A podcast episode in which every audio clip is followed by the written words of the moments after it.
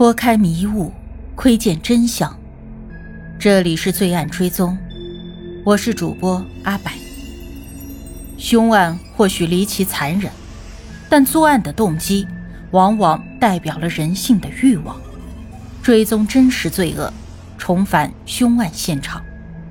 让我们开始今天的案件吧。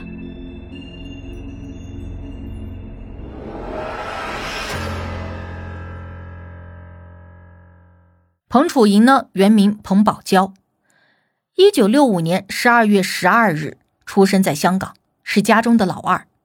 父母在他年幼的时候离异，彭楚莹和姐姐就跟着母亲改嫁了。彭楚莹啊，自小聪慧，十分的好学，成绩也优异。由于相貌和身材条件出众，身高将近一米七二的彭楚莹呢，一直都有着一个成为模特的梦想。十六岁中学毕业以后呢，彭楚莹就在一家餐厅做收银员，努力的攒钱参加模特培训课程。先天的优势加上后天的努力，彭楚莹在一年之后就正式的签约了一家模特公司，实现了自己的梦想。十九岁的时候，彭楚莹不幸罹患了后发性癫痫，需要定期的服用抗癫痫的镇静类药物控制病情。一九八五年。二十岁的彭楚莹在香港上流社会组织的三师会，啊，这里说的三师啊，就是指功成名就的会计师、医师、律师。在这个饭局上呢，他认识了律师方曼生。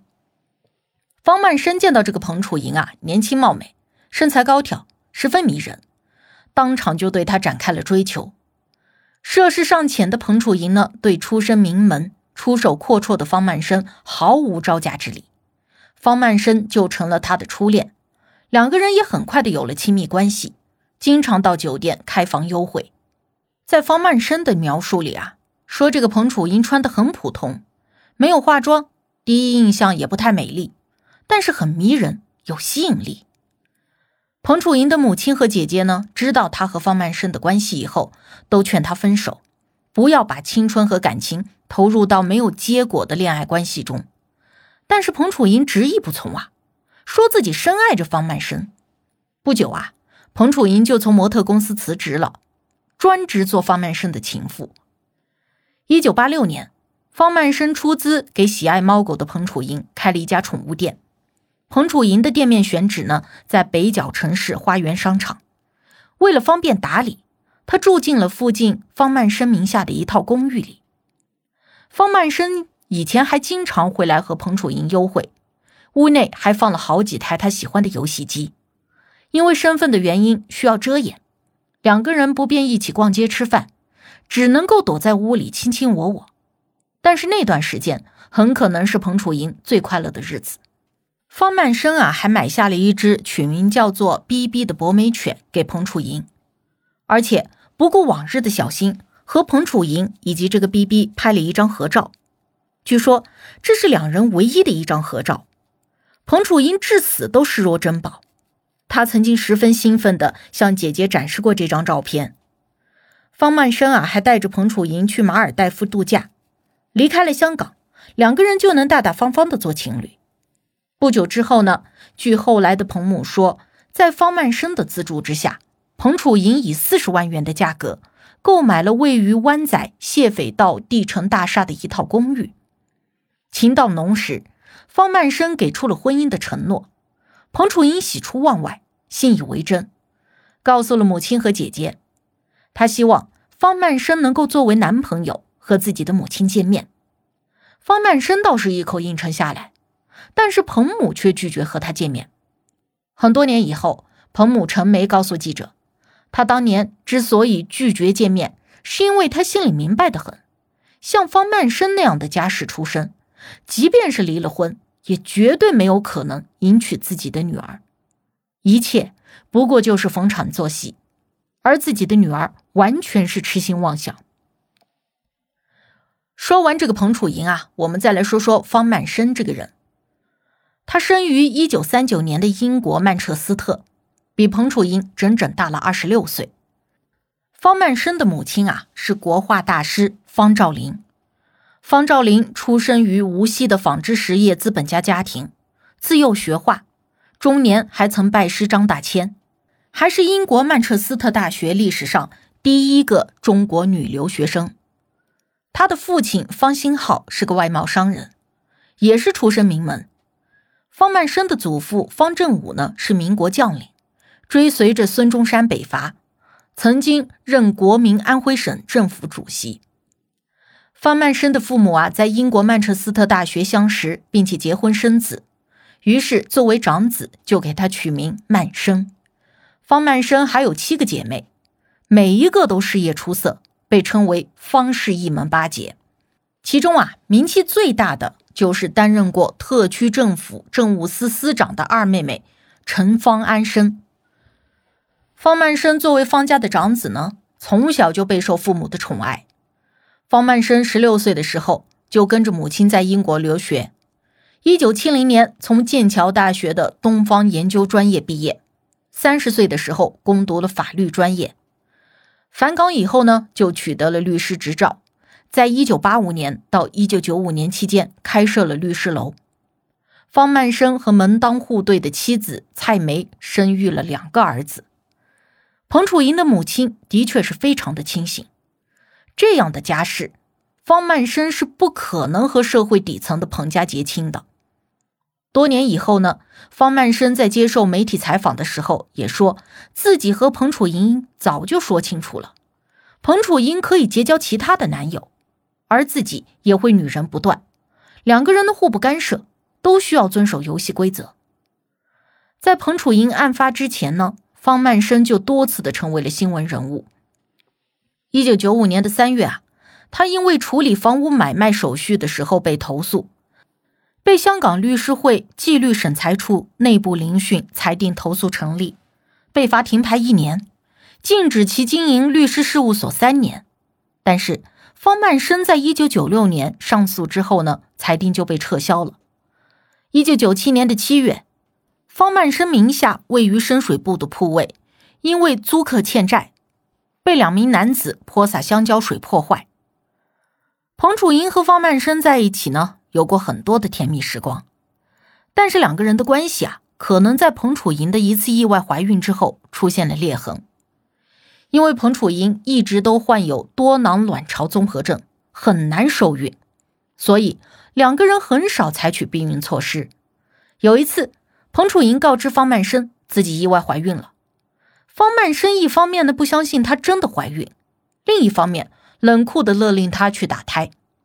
彭楚莹向姐姐倾诉这件事，自知无望和他结婚。一九八八年，彭楚莹瞒着方曼生，开始和一个叫邝景辉的消防员交往。两个人因为都是爱狗人士而相识。这个邝景辉啊，也是个有妇之夫。但是这一次呢，彭楚莹就并不知情了。两个人每个星期呢，都会去谢斐道地城大厦的那套公寓里幽会。交往的期间。彭楚莹还将自己名下的一处房产卖给了邝景辉。一九八九年的时候呢，彭楚莹得知邝景辉有妻有女，在愤怒中偷走了他的狗。接警后的警察呢，在彭楚莹的宠物店里并没有找到邝景辉的狗，此案呀便不了了之了，两个人也不再往来。彭楚莹和邝景辉交往的期间呢，方曼声称他在一次登门的时候。发现了屋内有其他男人，他只是不动声色的离开了。一九九一年，彭楚莹以一百二十四万的价格卖出了谢斐道地城大厦公寓，获利八十四万。就在此时呢，方曼生的律师楼客户因为欠了律师费，将一套西贡相思湾别墅抵押给了方曼生。于是啊，方曼生便安排了彭楚莹住进这套别墅。但是自从彭楚莹入住了相思湾之后呢，方曼生对彭楚莹的热情却开始冷却了，留连的次数呢也越来越少。彭楚莹对自己的处境啊感到非常的担忧，思虑过多之下呢，就患上了抑郁症，开始服用俗名叫做蓝精灵的强效镇静催眠药氟硝西泮。这种药物啊，在医学上主要是用于手术前的镇静麻醉。以及控制癫痫发作，治疗严重的失眠、抑郁等疾病。但使用氟硝西泮后，能够产生一种类似于酒醉的放松及快感，很容易造成患者药物成瘾。而这个时期，为了排遣胸中的苦楚，彭楚营养了三十多条宠物狗，因此和邻居的关系非常恶劣。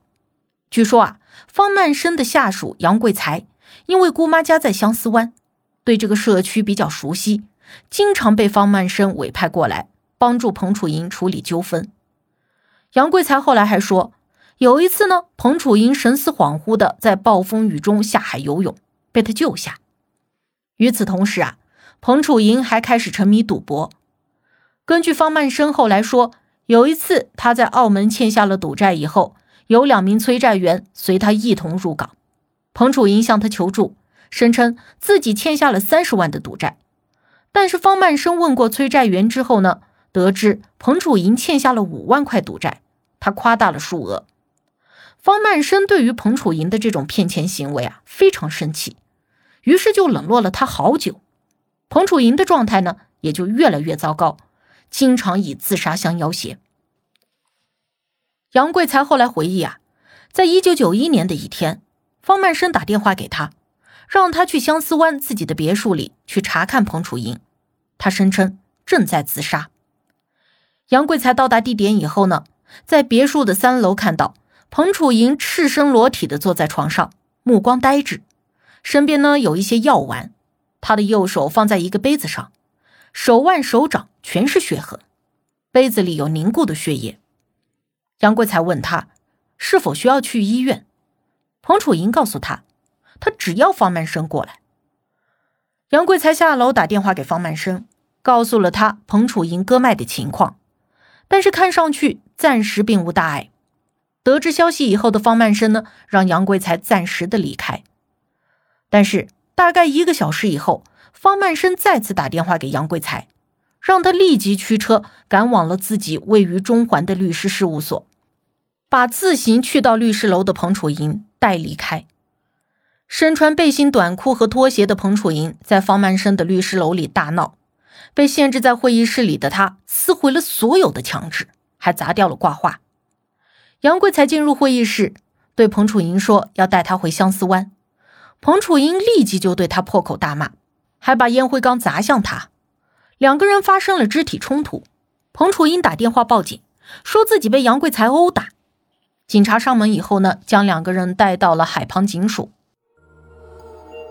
八世间奇案，看人间百态，品百味人生。喜欢的朋友可以订阅专辑，关注我，定期更新真实案件。你都看过或者听过哪些离奇的案件？欢迎留言讨论。我是阿柏。我们下期见。